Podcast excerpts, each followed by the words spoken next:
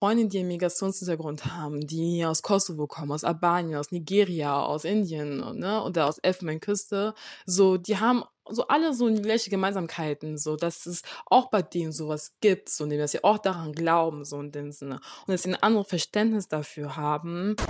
Das ist halt genau ein Bild, was geprägt ist durch total schäbige Horrorfilme aus den USA. Das hat absolut wirklich gar nichts irgendwie mit Voodoo und der Spiritualität zu tun. Und dann er so, macht euch keine Sorgen. Ich manifestiere jetzt den Stau weg.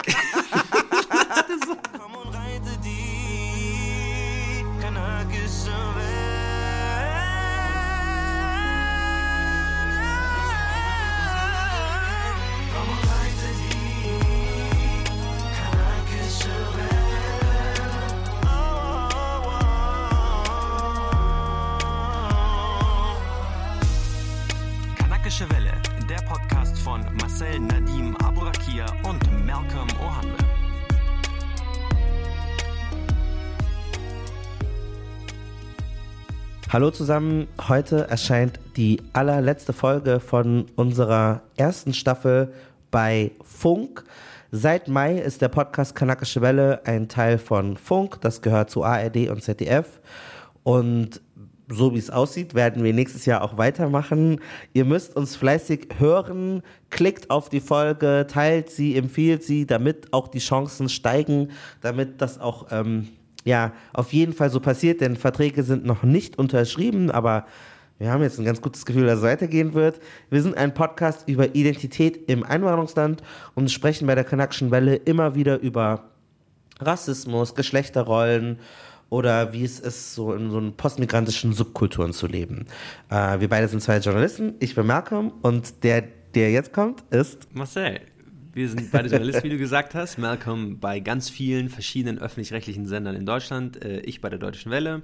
Wir kommen beide ursprünglich aus München und wir haben beide sogenannten Migrationshintergrund. Und ein Thema, was ganz, ganz viele Menschen mit Migrationshintergrund tatsächlich sehr interessiert und sehr beeinflusst, ist das Thema Aberglaube. Bevor wir aber zu den Details kommen, hört noch unbedingt in unser Geschenk von der letzten Folge rein und zwar der kanakische Welle Titelsong, den gibt es jetzt als Stream, den haben wir euch zu Weihnachten geschenkt. Wenn ihr aber diese Folge nicht gehört habt, dann macht es bitte jetzt, schreibt mal bitte, ob es euch gefallen hat, wie ihr den Song findet. Auge machen ist so jemandem etwas Böses wünschen oder ja, jemand, jemandem gegenüber missgünstig zu sein. Wir werden das nochmal genauer erklären.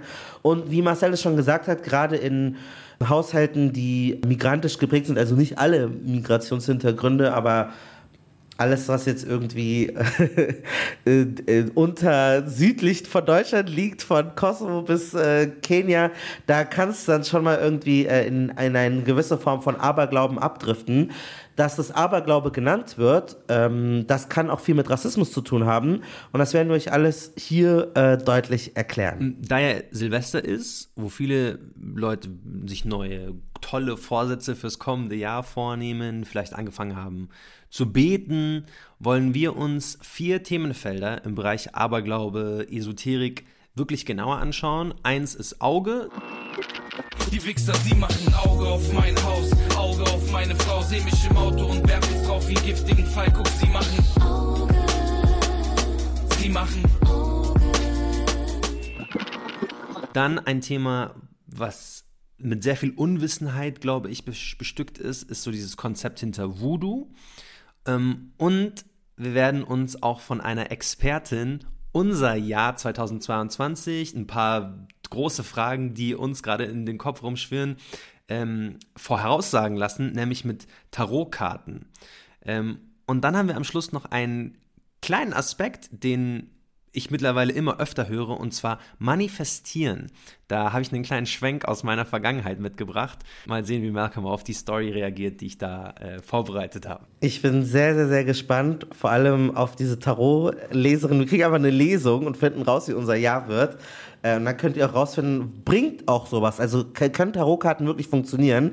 Ähm, und diese These, dass es jetzt irgendwas mit Migrationshintergrund zu tun haben könnte, das ist nicht von ungefähr. Natürlich gibt es auch sehr viele Menschen, die weiß sind und deutsch sind und westlich sind und die haben auch ihre ähm, Sternzeichen und Aberglauben. Aber diese Erfahrung haben nicht nur wir gemacht, sondern auch ein paar Leute, die ihr immer wieder in dieser Folge hören werdet, wie Venus und Christus.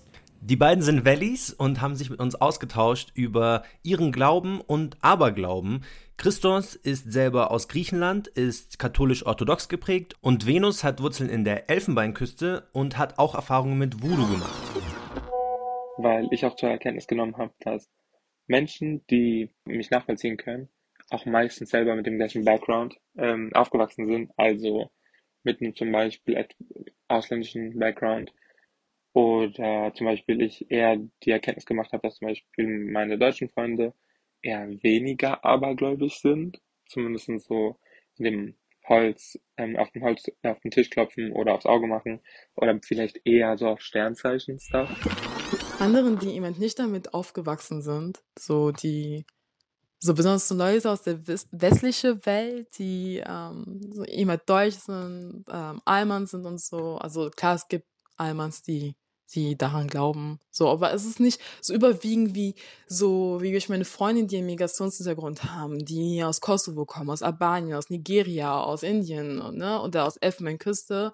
So, die haben so alle so gleiche Gemeinsamkeiten, so dass es auch bei denen sowas gibt, so dass sie auch daran glauben, so in dem Sinne. Und dass sie ein anderes Verständnis dafür haben und eher mir dann glauben und so oder mir dann eher lieber zuhören wollen, weil sie es auch mal, keine irgendwie eine Familie, irgendeine Tante erzählt hat, so in dem Sinne. Und eher so andere, die nicht damit aufgewachsen sind, gar nicht kennen, noch nie davon gehört haben, haben kein Verständnis dafür. Viele können damit nichts anfangen und dieses Gefühl, was Venus hier beschrieben hat, also ihr werdet die beiden Personen noch häufiger in der Folge hören und auch andere Experten und Expertinnen, ist nicht von ungefähr. Das hat auch einen historischen Bezug und das werden wir auch anschneiden bei einem der vier Aspekte, der jetzt kommt. Erstens, Nazar, Auge machen. Wir fangen an mit dem Prinzip hinter Auge. Wir haben es am Anfang schon genannt. Hm, vielleicht kennt ihr ja auch diese Talismane mit dem blauen Auge, den viele Leute gerne um den Hals tragen oder an der Wand hängen haben. Den bringen die dann ganz oft aus Urlaub aus dem Nahen Osten dann wieder mit, so als kleines Accessoire. Und die sollen einem vor den bösen Blicken beschützen. Diese blauen Glasperlen, die ihr dann aus dem Urlaub irgendwie alle mitschleppt, stammen ursprünglich auch aus diesem Mittelmeerraum und schon im alten Ägypten, also gut 3000 Jahre vor Christus, betrachtete man das Auge so als wirksame Schutzmethode. Ähm, das sollte zum das Auge Horus sein, das ist eine ehemalige Gottheit damals. In Anatolien, also der Türkei wiederum, stammen die ersten Schriften über diesen bösen Blick von den Hethitern. Das war ein Volk in Kleinasien, das im zweiten Jahrtausend vor Christus etwa dort lebte und dann irgendwann mal kam der Islam und auch dort gibt es Überlieferungen über Al-Ain, also den bösen Blick. Malcolm, du hast auch nochmal selber recherchiert. Was hast du denn alles rausgefunden? Also, das hat eine lange Geschichte. Dieses Konzept ist sozusagen, es gibt so etwas wie der böse Blick. Also ähm, jemand schaut dich an und beneidet dich oder gönnt dir etwas nicht und dann könnte es sein, dass dieser böse Blick einen tiefen Schmerz in dir auslösen kann. Der könnte dich töten, der könnte dich krank machen.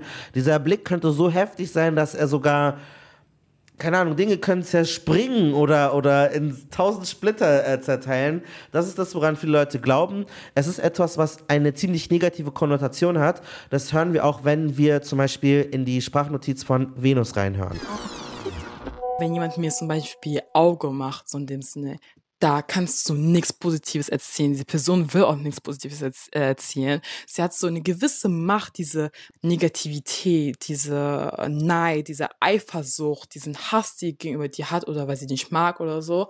Eben halt, dass sie oft dich produzieren möchte und das ist für mich negativ. Das war Venus. Venus hat Wurzeln in der Elfenbeinküste. Da sind sehr viele Menschen auch muslimisch. Ähm, ihr werdet sie auch später kennenlernen, wenn wir über Voodoo reden werden. Und in vielen Ländern im Mittelmeerraum, also nicht nur in muslimisch geprägten Ländern, auch in christlich geprägten Ländern, gibt es dieses Prinzip von Auge machen. Und das ist so, dass das gar nicht aber in Religionen seinen Ursprung hat, sondern weit bevor es überhaupt äh, die monotheistischen Religionen wie Christentum oder Islam gegeben hat, gab es schon im alten historischen Ägypten, im römischen Reich, in Griechenland solche Talismane wurden gefunden, die ähm, ja die Form von Händen hatten oder von Augen. Die haben das Straßenbild irgendwie von vielen Orten geprägt. Heute, wenn man Urlaub macht in der Türkei oder in Griechenland oder so, sieht man das eigentlich die ganze Zeit. Und diese Talismane heißen Nazar und das heißt wörtlich auf Arabisch Blick oder Überwachung. Und die sollen wie so eine Art Schutzschild sein. So wie Knoblauch gegen Vampire hilft, sollen diese äh, Talismane diese bösen, äh, missgünstigen Blicke abwenden. Und was krass ist, was wahrscheinlich die meisten gar nicht wissen, ist, dass da auch so ein ja, etwas rassistischer Gedanke hinter der Farbe der Talismane zumindest liegt. Nämlich laut dem Mm. Aberglauben ähm, sollen Leute mit blauen Augen die negative Energie in sich tragen. Also blauäugig ist gleich böse und manche Leute verstecken sogar ihre Babys vor blauäugigen Menschen, um die sozusagen vor Schaden zu bewahren. Ähm, Christos hat griechische Eltern und er kennt das mit den blauen Augen und hat es auch schon mal angewandt. zum Beispiel etwas Negatives passiert und jemand hat einfach, oder ich zum Beispiel, das passiert ja auch manchmal ein Auge gemacht habe, was natürlich nicht gerne, ge- also ich mache es nicht gerne oder oft überhaupt, wenn ich mich so erinnere. Aber wenn man es macht und dann passiert etwas Negatives der Person und da fühlt man sich natürlich auch mitschuldig, weil man weiß innerlich, ja, ich habe das vielleicht dazu beigetragen. Und natürlich kann man auch darüber denken, ja, das ist halt purer Zufall, aber natürlich geht es erstmal durch den Kopf so, okay, ich habe Auge gemacht, jetzt wird die Person wahrscheinlich wegen mir jetzt was Schlimmes erleben oder hat was Schlimmes erlebt wegen mir. Kann man auch darüber wahrscheinlich diskutieren, weswegen ich auch sagen würde, so an manchen Situationen eher eine Antwort gebracht. Das ist schon heftig. Ich glaube, ich habe noch nie ähm, Auge gemacht bei jemandem. Und wenn, habt's jetzt, Gott sei Dank, inshallah, wenn ich mal Auge gemacht haben sollte, hat's meines Wissens lang noch nicht funktioniert.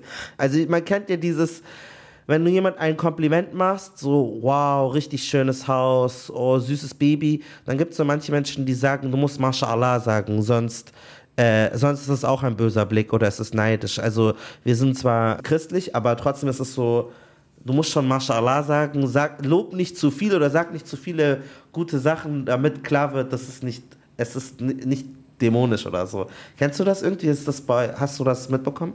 Also es gibt es natürlich bei uns genauso wie bei euch, das ist ja Kultur fast schon.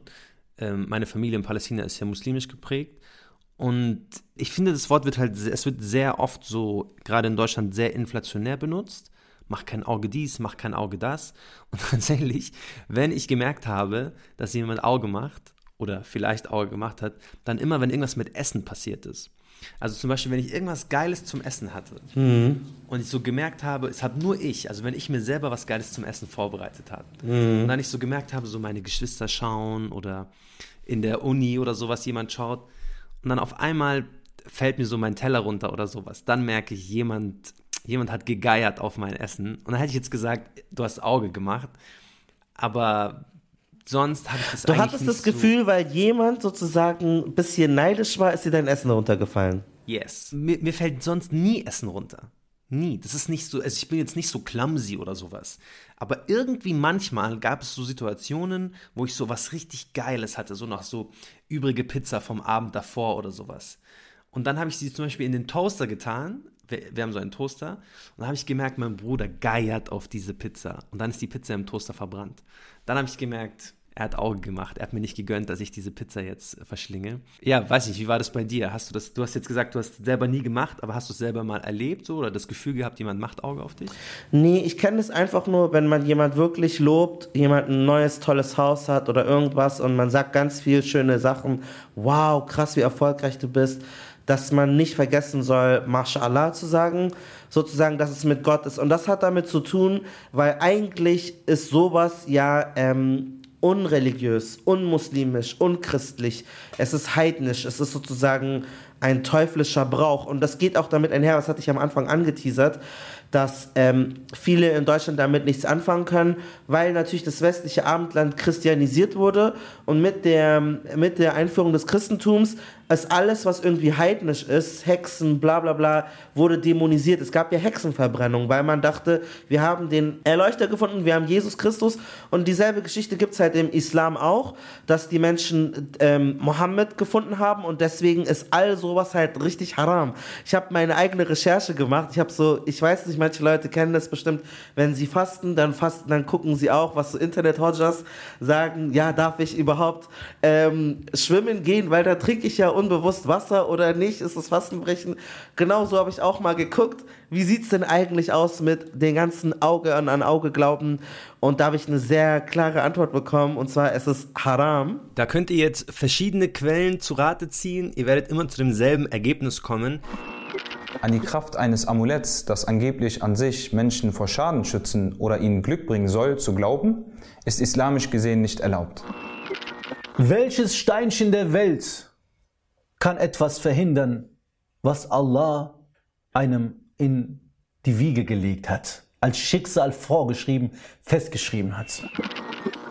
Also alle bestätigen im Grunde genommen dasselbe, diesen Blick, diesen neidischen Blick, den nicht gönnerischen Blick, den bösen Blick, den gibt es und wenn überhaupt kann man sich schützen durch die eine Form, wie alles eben in großen Religionen funktioniert, und zwar Gebet.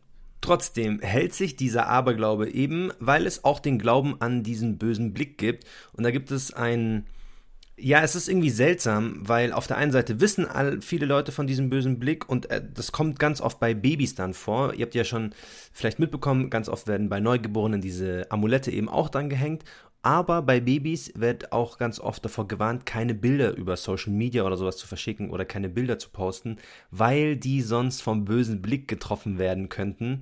Ähm, das habe ich bei meiner eigenen Familie auch mitbekommen und trotzdem machen sie es. Also es ist so ein bisschen, es ist nicht so ganz vereinbar irgendwie, aber das Konzept besteht auf jeden Fall schon seit langem. Es ist auf jeden Fall interessant, weil ähm, der, der Christus, den wir gehört haben, der ist christlich geprägt. Und da war es auch so, ja, eigentlich dürfte er das nicht. Wir sind schon so, ich sag mal, religiös christlich, obwohl das auch, naja, das, das kann man ja auch dann wieder so ein bisschen diskutieren, weil da noch zum Beispiel Aberglaube auch ein bisschen schon so eine Rolle, nicht wirklich die große Rolle spielt in dem Sinn, weil es ja eigentlich verboten und so aber wir trotzdem an unseren Aberglaube glauben, weil es einfach in manchen Situationen einfach leichter fällt, an zu glauben. Ich glaube halt, dass die Religionen anerkennen, dass es existiert, weil es halt der Teufel ist. Also, also ich glaube, sozusagen, sie sagen, es existiert, weil es ja dann ein Djinn, das sagt ja der Hodja dann noch weiter, dass es ein Djinn ist, der Shaitan.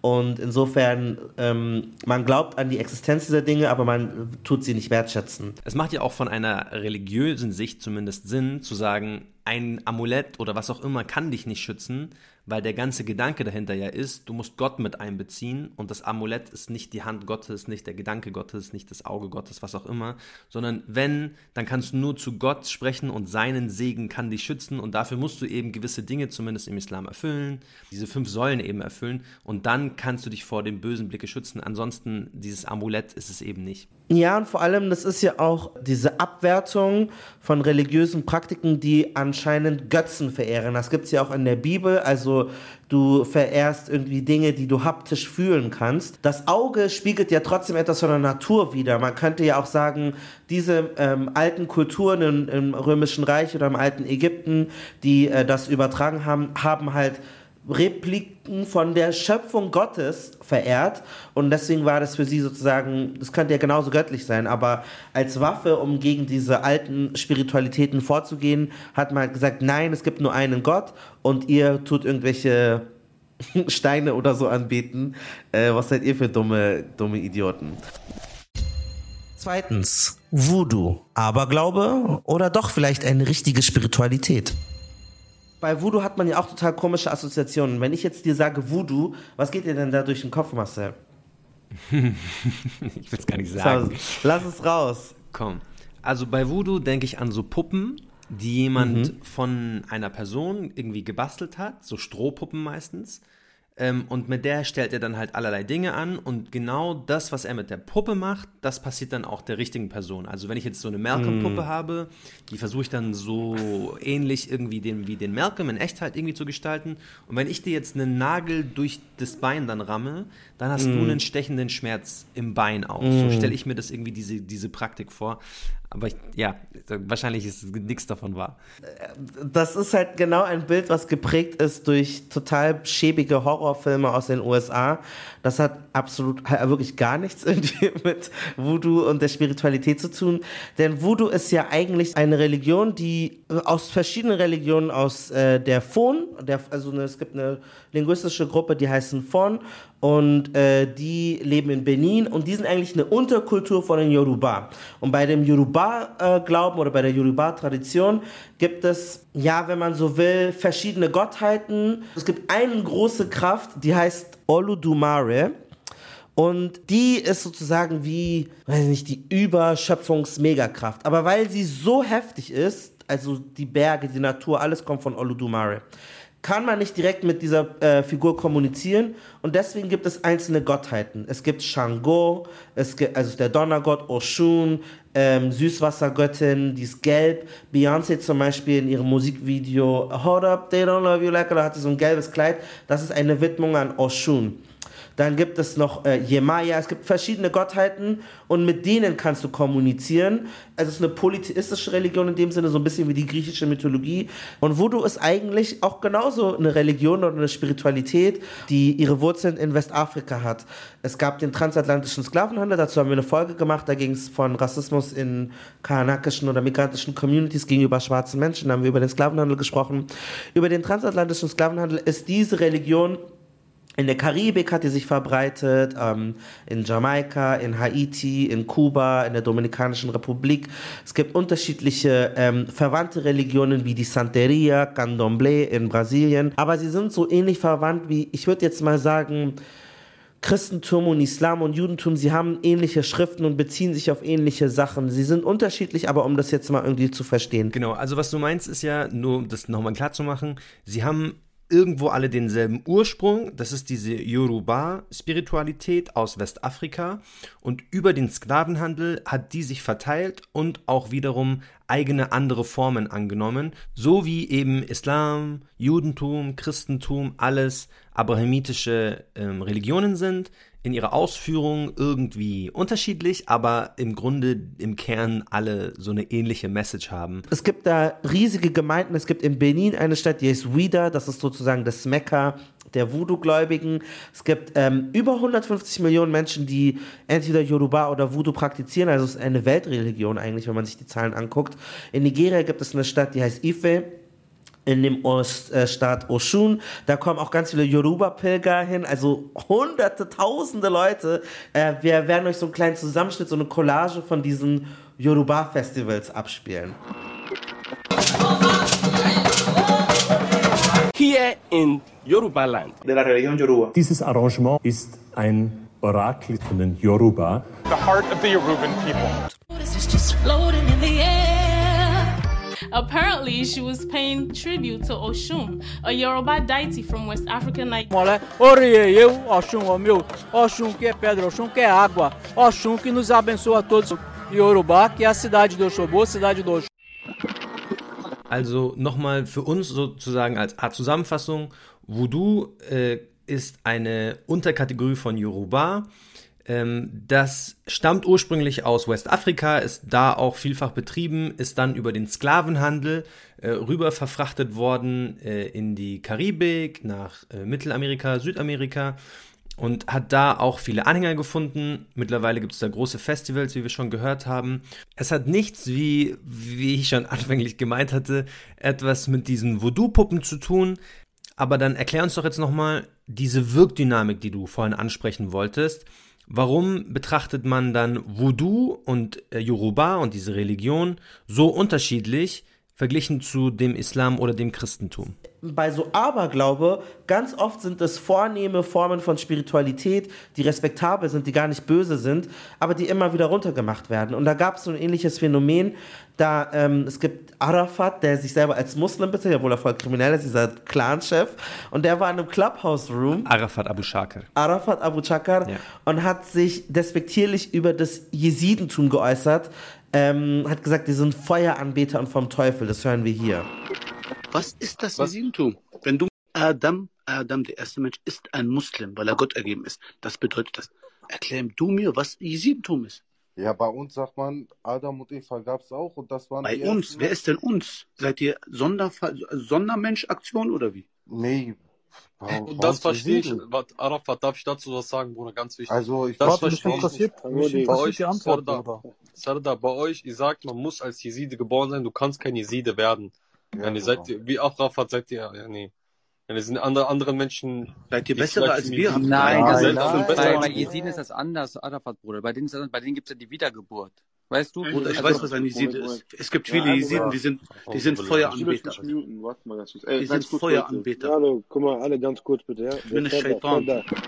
Er sagt ja hier Minel Shaitan, also vom Teufel. Er sagt, sie sind Feueranbeter. Wir sind absolut keine Fans von Arafat Abu Shakir. Das ist absoluter Dreck, was er einfach erzählt. Aber die Jesiden kennen wir schon aus einer anderen Kanakische Welle Folge, weil das eine religiöse Gruppe ist, von denen Düsen Tekal gesprochen hat. Die war gestern bei uns in der Folge Ehrenmorde. Ähm, sie hat sich t- hauptberuflich eigentlich dafür ein, dass der Genozid an ihrer Volksgruppe anerkannt und aufgearbeitet wird. Ähm, sie ist Teil dieser Volksgruppe und ihre Volksgruppe wird dämonisiert, wie es auch eben bei Voodoo oft der Fall ist. Richtig, also was die Rechtfertigung war, die Jesiden umzubringen, ist, dass sie Kafir waren, dass sie Ungläubige, dass sie Abtrünnige, dass sie dämonisch und teuflisch und barbarisch waren. Und genau diese selbe Art und Weise der Abschlachtung und Entmenschlichungen von Personen, das haben auch Leute erlebt, die Voodoo oder Yoruba praktizieren. Das sind Anschauungen, Religionen, Traditionen, aber weil sie von britisch-christlichen Kolonialterroristen oder auch ganz viele islamische Gelehrte, die dorthin gegangen sind. Und ähm, damit konnte man rechtfertigen, dass man, ähm, dass es den arabischen Sklavenhandel gab und dass es den transatlantischen Sklavenhandel gab, weil man gesagt hat, die haben keine Religion, die haben nur diese komischen Traditionen. This negative perception of the Yoruba religion mainly stems from the demonization of native practices by colonial officials.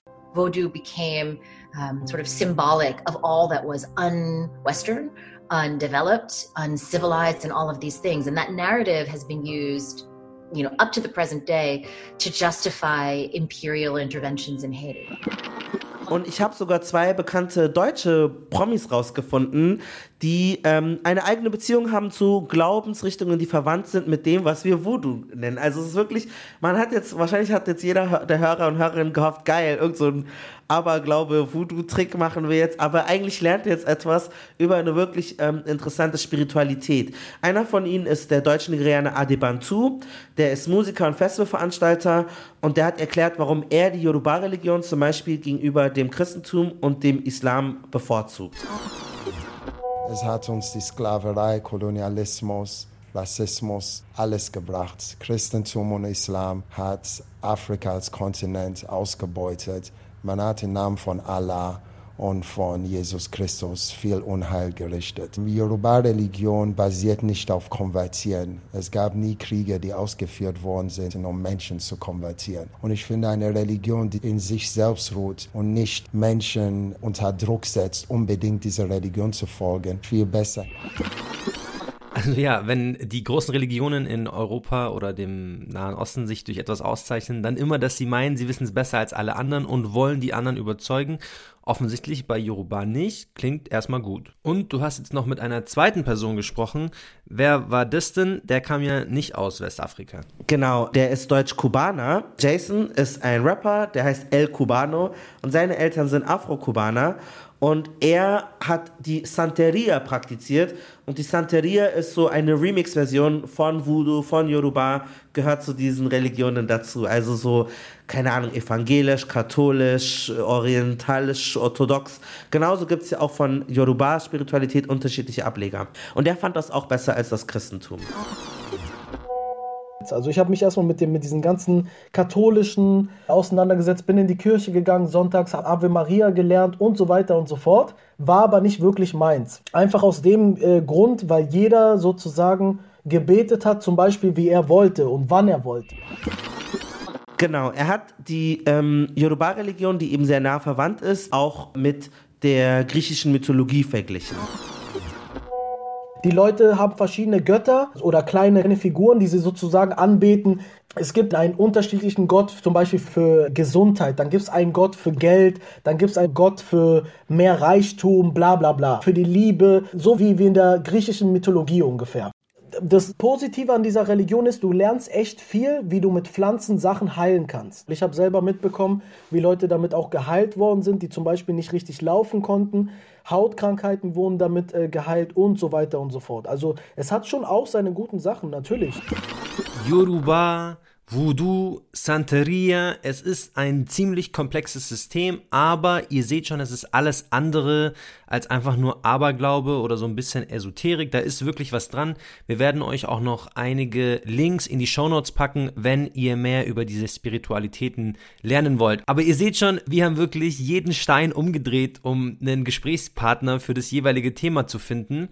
Und Venus, die ihr vorhin schon gehört hattet, sie hat äh, ivorische Wurzeln, das heißt, ihre Eltern kommen aus der Elfenbeinküste, das ist ein Land in Westafrika. Und für sie spielt Voodoo auch eine große Rolle. Und sie erzählt uns eine Geschichte von ihrer Mutter, die ihren jungen Jahren dann eine Wahrsagerin aufgesucht hat und diese dann so unglaubliche Sachen vorhergesagt hat in der Zukunft, so die wirklich so präzise waren dass für mich irgendwie keine andere Erklärung gab. So jetzt nicht wie zum Beispiel, ja, du wirst Kinder haben. Es ist hochwahrscheinlich, dass die meisten Menschen Kinder bekommen können. Klar, es gibt Menschen, die es nicht bekommen können, aber sie hat so Sachen gesagt, wie zum Beispiel, ja, deine Mutter, äh, also ne, dass meine Mutter jetzt Altenpflegerin wird, so in dem Sinne, und dass sie dann ihre Fortbildung machen wird und dass sie, ähm, ja, dass sie bald ein Unternehmen gründen wird. Solche Sachen. Und meine Mutter war noch nicht mal in Deutschland. Sie war es gerade noch in der Schule, hat nicht mal daran gedacht, überhaupt nach Europa zu kommen, hat noch nicht mal meinen Vater kennengelernt, so in dem Sinne. All das. Und sie hatte schon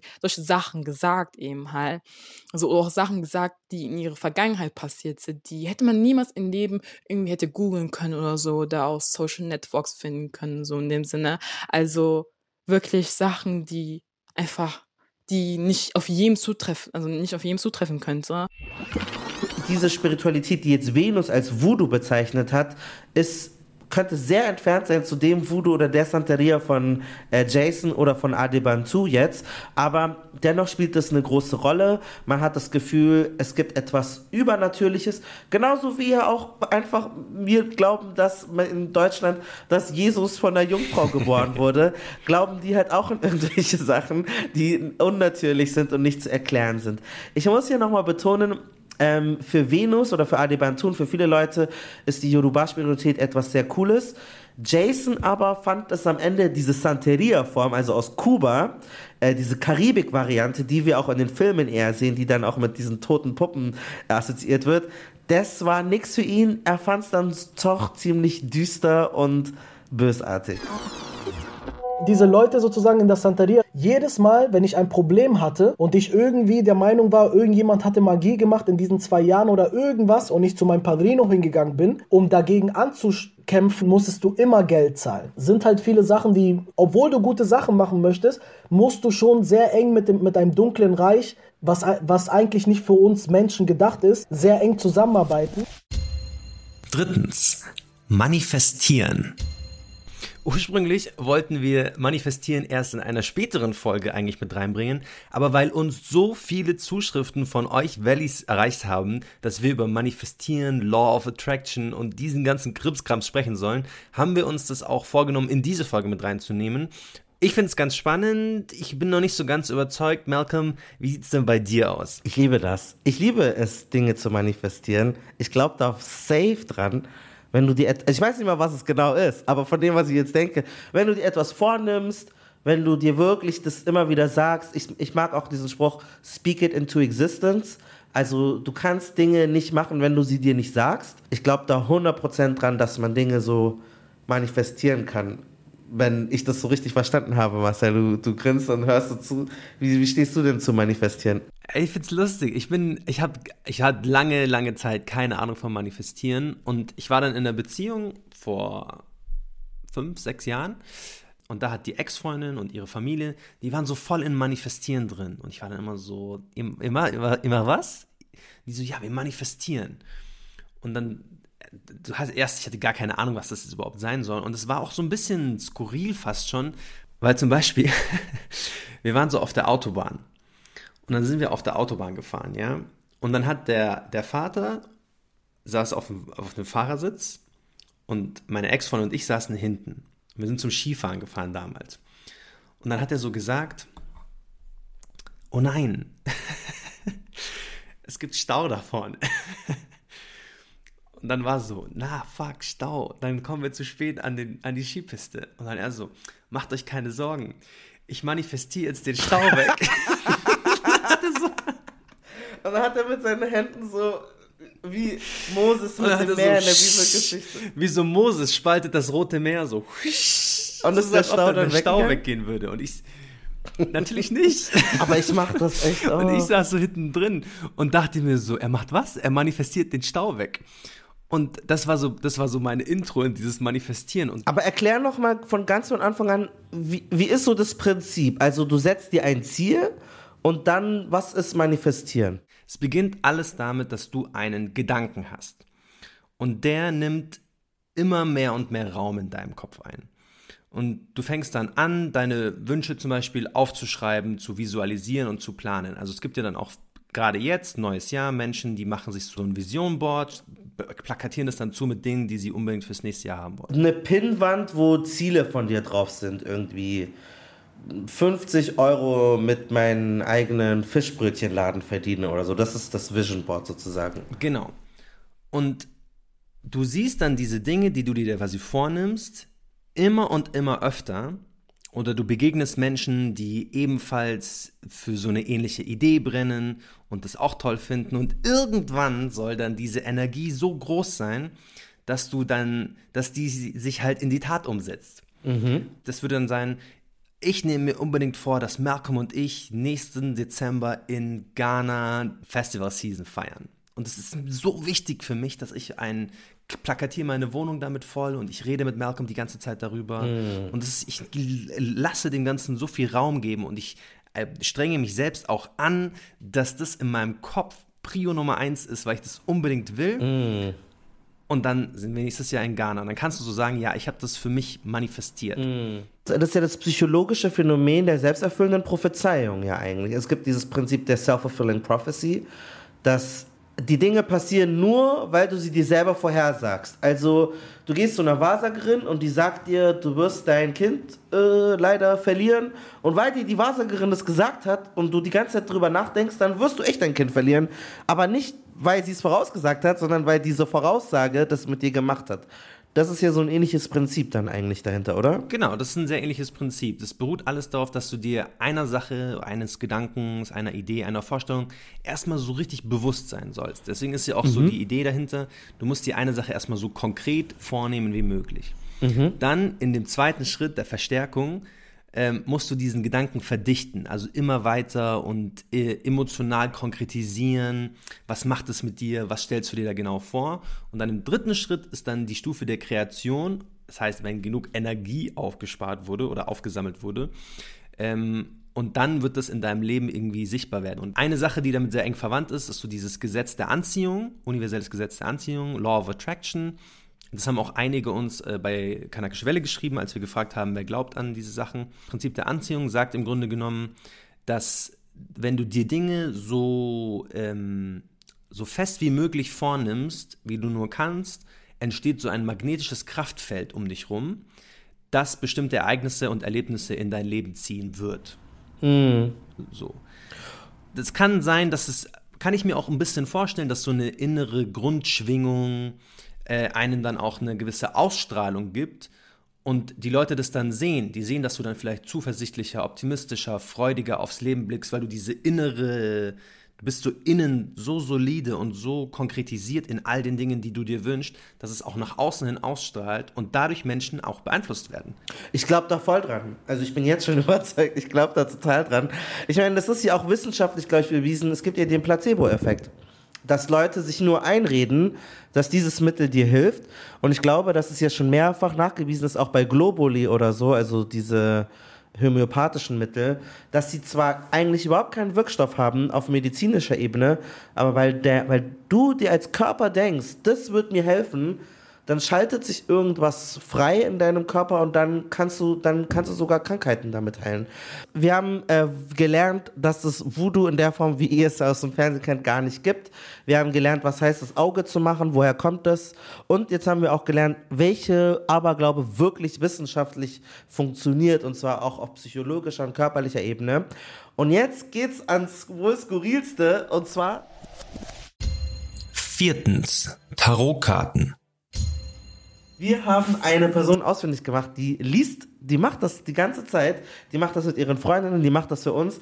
Wir haben unsere Seelen in ihre Hände gelegt und ähm, sie hat uns die Tarotkarten gelesen, Marcel. Ja, ich finde, wenn man an Tarot denkt, dann denkt man sofort an so eine Magierin, die an so einer Zauberkugel sitzt, die so die mystischen Tarotkarten irgendwo rauszaubert, die so vorbereitet. Auch wieder dieses rassistische Bild irgendwie, dann, die ist irgendwie ausländisch oder eine Roma-Frau oder so. G genau, weil Tarot wird ganz oft mit Sinti und Roma in Verbindung gebracht, obwohl es gar keinen richtigen Beleg dafür gibt, dass es irgendwie aus dieser Community stammen soll. Also es gibt so die Annahme, dass es aus dem alten Ägypten stammen würde, dieses Kartenspiel. Und weil man lange meinte, dass Sinti und Roma auch aus dem alten Ägypten oder aus Ägypten stammen, hat man diese zwei in Verbindung gebracht. Mittlerweile weiß man, Sinti und Roma haben wir auch in unserer Folge Sinti und Roma besprochen, haben ihre Wurzeln in Indien und wir müssen uns auf Fakten berufen. Im 14. Jahrhundert wurde Tarot das erste Mal urkundlich erwähnt und von dem aus hat sich so eine lange Reise irgendwie für dieses Kartenspiel entwickelt, über so verschiedene Okkultisten.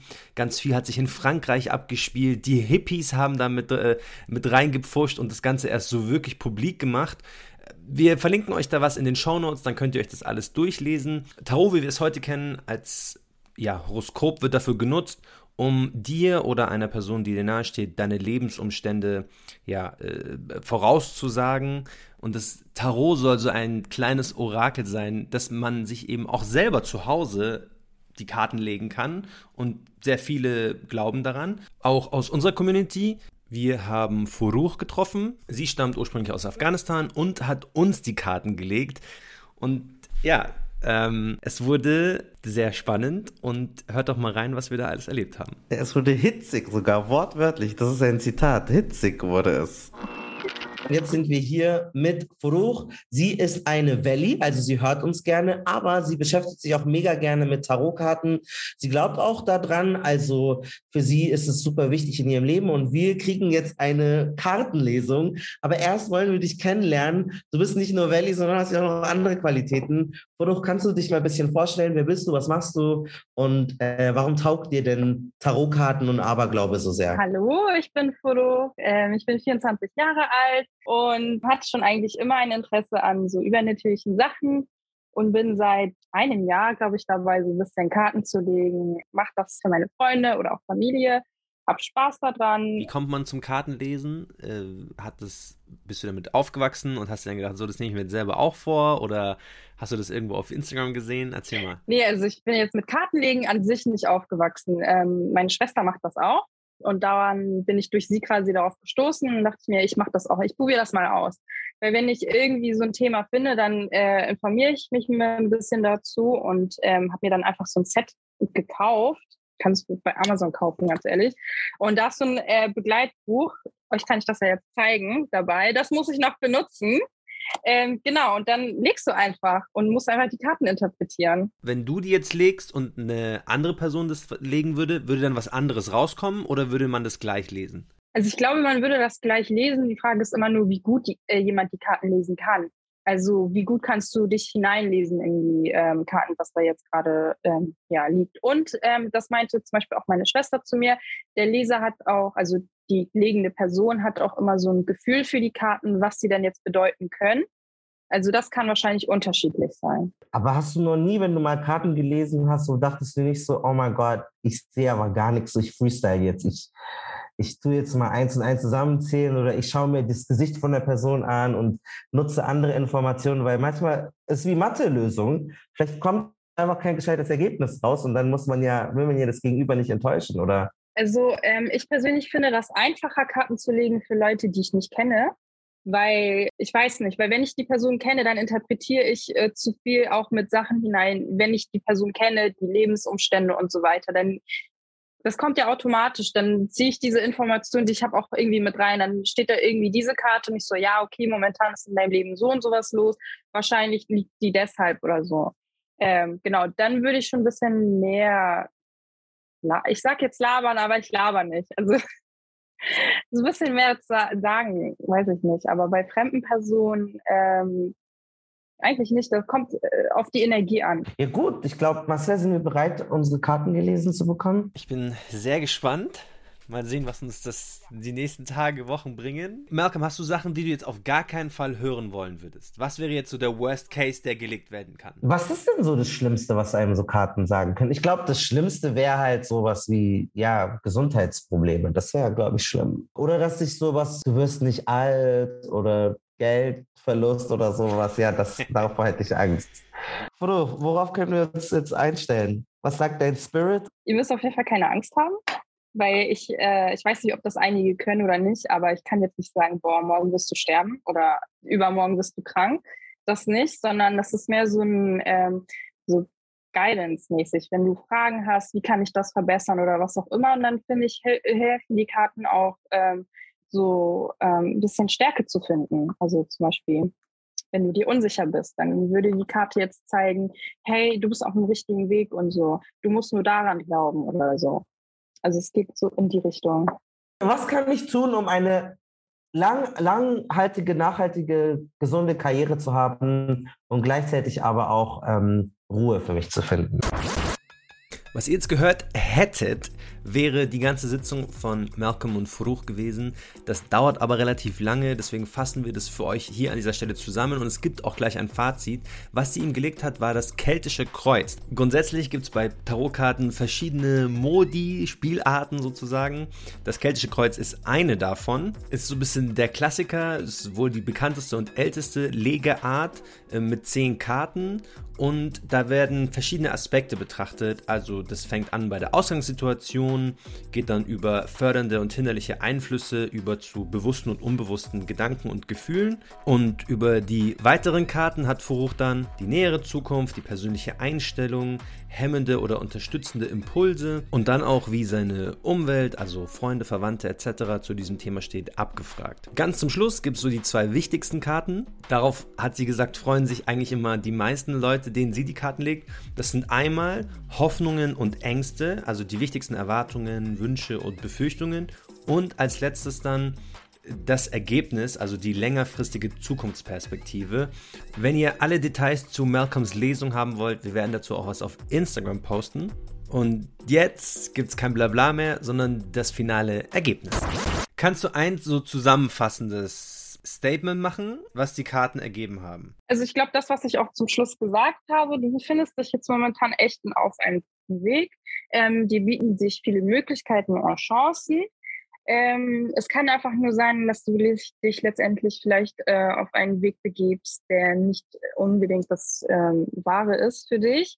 Ähm, du wirst aber nicht komplett scheitern. Also du hast trotzdem Leute oder was auch immer steht hinter dir und du wirst immer noch Unterstützung haben. Ich glaube, dieser Schmerz wird eher einfach ähm, davon gerührt, dass du das etwas wolltest, was du nicht bekommst und realisieren musst, okay, das ist nicht das Richtige. Mich würde nochmal vielleicht abschließend doch interessieren, warum es gerade jetzt die Karten sind, weil ist es, wie man es gemischt hat oder spürt mein, äh, spüre ich, übertrage ich durch meine Vibration und meine Art, wie das Gedächtnis ist oder wie kommen die Informationen jetzt in ein Kartenset an? Also das würde mich nochmal interessieren. Was glaubst du, wie das funktioniert? Weil wenn du sagst, es liegt nicht an dem Lesenden, das heißt, es ist nicht deine magische Kraft, uns zu erkennen, sondern es ist irgendwie die Karten. Das ist auch nur, was ich persönlich denke, ist einfach nur, ähm, dass dass du auch gesagt hast, dass äh, Menschen so eine Energie ausstrahlen. Ähm, und diese Energie beeinflusst das auch einfach irgendwie, dass dann die Karten fallen und äh, die Kartenlegerin ist dann einfach nur das Medium quasi, um die Sachen zu interpretieren und zu lesen. Und ähm, genau, also normalerweise, ähm, wenn ich jetzt zum Beispiel gar nicht weiß, wie du aussiehst, ich bräuchte zum Beispiel ein Foto von dir oder auch ein Bild. Also wenn ich jetzt für irgendjemanden legen soll, den ich gar nicht kenne, dann brauche ich ein Bild und ein Foto, damit ich mich auch auf diesen Menschen so einlassen kann. Ich brauche für diese Energie. Und dass du das mit dieser Energie machst, beeinflusst die Art und Weise, wie du dann mischt oder welche Karten dann kommen oder so. Also das Dadurch könnte sich Informationen übertragen auf die Karten sozusagen. Ich glaube einfach nur, dass die Karten deine Energie auffangen. Was ist dein Feedback? Wie happy bist du jetzt mit der kleinen Session, die wir gemacht haben? Glaubst du ihrer Legung oder bist du noch skeptisch? Ähm, ich weiß nicht, ich muss es, glaube ich, mal so sitzen lassen. Ich kann das noch nicht so einordnen. Ähm, diese virtuelle Sitzung ist tatsächlich, die ist schon ein paar Tage her. Ich weiß es nicht. Ehrlich gesagt, da kommt jetzt vielleicht der Christ in mir raus oder so. Ich will mich nicht zu sehr mit damit beschäftigen, weil ich auch Angst habe und Respekt davor habe.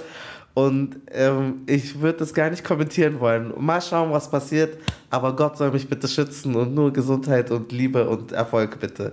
Ich weiß nicht, wie ist es, wie geht's dir damit? Also sie ist auf jeden Fall, sie lag nie richtig falsch. Das war schon so. Sie, alles könnte schon so zutreffen. Was aber auch die Kunst ist, auch bei vielen Horoskopen und so, dass sie halt so formuliert sind, dass du dir immer denkst, ja, ja, hm, passt genau auf mich drauf. Habe mich aber halt dafür interessiert, wie du auch gerade gesagt hast, es gibt halt ganz viele Horoskope, in jeder Tageszeitung stehen die drin und so viele Menschen glauben halt trotzdem daran. Deswegen habe ich mal ein bisschen geschaut und recherchiert, welche Erklärungsansätze es denn dafür gibt und es gibt im Grunde genommen zwei, einmal so einen esoterisch-spirituellen und dann einen relativ simpel psychologischen. Ähm, und ich erkläre euch die jetzt mal kurz. Also bei dem esoterisch-spirituellen, ähm, bei der Erklärung, das stützt sich alles auf Synchronizität. Synchronizität ist, wenn gleichzeitig oder sehr zeitnah zwei Ereignisse auftreten, die irgendwie für einen selbst zusammenpassen, aber sich nicht gegenseitig bedingt haben.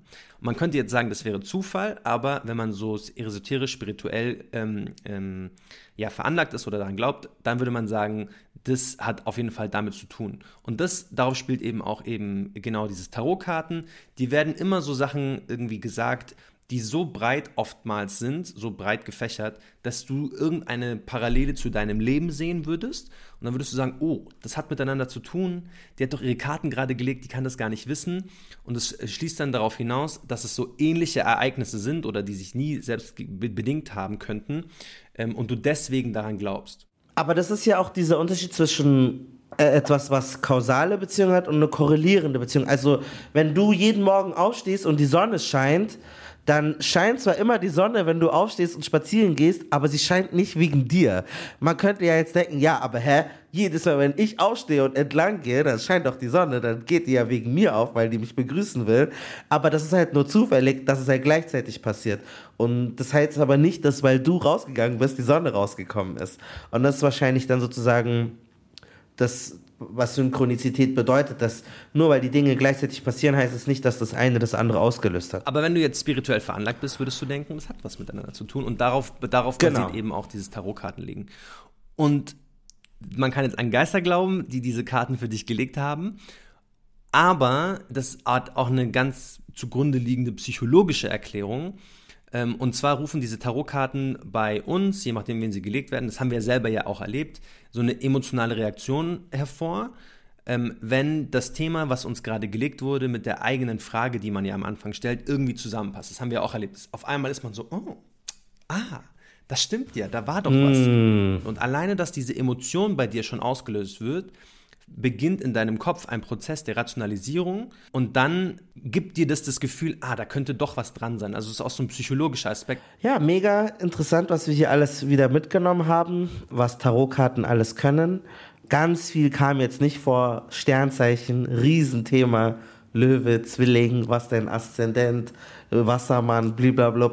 Kaffeesatz lesen hatten wir nicht drin. Djinns, Geister, Wiedergeburt. Also wenn ihr einen Teil 2 wollt mit anderen ExpertInnen, dann sagt es uns unbedingt.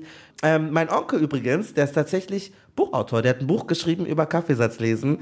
Marcel, es hat mega Spaß gemacht, diese, dieses Jahr mit dir zu machen, diesen Podcast zu machen. Das ist voll komisch, dass wir jetzt äh, fertig sind. Es war ein richtiger Sprint dieser Dezember. Und ja, voll krass. Wir gehen jetzt in eine Pause. Wir werden jetzt, wir wissen nicht, wann wir zurückkommen. Januar, Februar, März, April. Also das steht noch nicht. Okay, wir wissen schon mal, dass es nicht Januar wird. Ja, Januar nicht. Eine kleine, also Januar wird Eine kleine Staffelpause müsst ihr uns schon erlauben. So. Äh, ja, es fühlt sich, es fühlt sich, es fühlt sich unwirklich an, weil wir halt jetzt wirklich seit Mai alle zwei Wochen oder jetzt auch im Dezember noch öfter jede Woche für euch hier Inhalte äh, generiert haben, Geschichten erzählt haben, Menschen getroffen haben, uns persönlich sehr viel geöffnet haben, ähm, viel von uns preisgegeben haben. Wir haben sehr viel Liebe auch zurückbekommen ähm, und hoffen natürlich auch, dass es im nächsten Jahr natürlich auch weitergeht. Es, es ist sehr seltsam. Ich weiß wahrscheinlich nicht, was ich jetzt in der ersten Januarwoche oder der zweiten dann machen werde. Ja, vor allem immer dieses, oh Gott, neue Folge muss raus. Das gibt's ja jetzt erstmal nicht. Das ist schon komisch. Ihr könnt euch das gar nicht vorstellen, aber es ist, es, es, es ist zu einem Großteil unseres Lebens geworden, diesen Podcast zu machen. Ja. Deswegen sagen wir natürlich auch ein dickes, fettes Dankeschön an alle HörerInnen da draußen, an alle, die uns jemals unterstützt haben. Ob ihr uns jetzt seit 2018 oder seit 2021 hört, wir lieben euch. Vielen, vielen, vielen, vielen, vielen Dank dafür. Danke euch. Ihr macht das Ganze wirklich erst so richtig möglich. Wir sagen auch Danke an Funk. Danke an Funk, danke an unsere Redakteurin Fu, ähm, die uns beiseite gestanden hat. Danke an Duigo, die auch eine tolle ähm, äh, Redakteurin gewesen ist. Wir hatten mal den David. Heute haben wir den Chef, den Stefan, der unsere Folge abnimmt. Dem danken wir natürlich auch. Das ist richtig krass. Ja, unsere Cutterin Pauline und auch Lars und auch Marcel, der diese Folge schneidet. Ich habe auch ein paar Folgen geschnitten. Ähm, äh, Aminetta hat eine Fol zwei Folgen geschnitten. Also wir hatten so ein riesen Team irgendwie, das merkt man gar Also wenn man jetzt drüber nachdenkt, wir hatten Mitsu, der zwei Folgen mit uns gemacht hat als Reporter. Danke an alle GästInnen, Gäste. Wir danken euch für eure Stories. Danke Moabed auch für den Song. Für den Song, ja. Danke an äh, Nelson für die coolen Bilder, die er für uns gemacht hat. Mhm, und merkt schon, kann jetzt Viele Leute, ja. weitergehen. oh Mann, wir müssen loslassen. Danke Malcolm. Danke, Danke Malcolm dir, Marcel. für all die Gespräche, die wir Danke haben. Marcel, danke dir. Das Emoji der Folge ist die Glaskugel.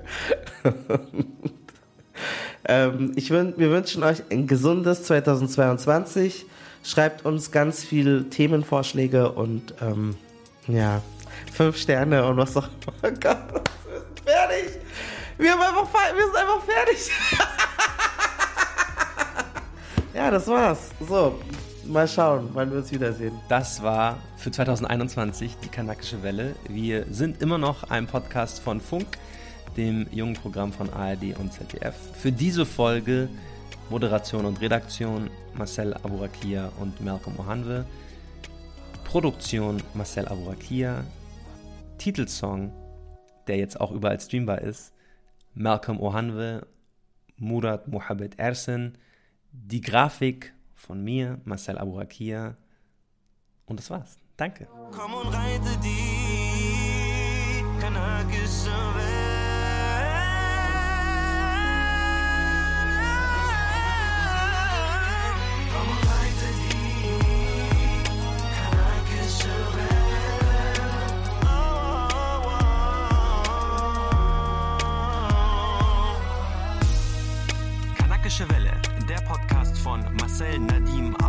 Media und Malcolm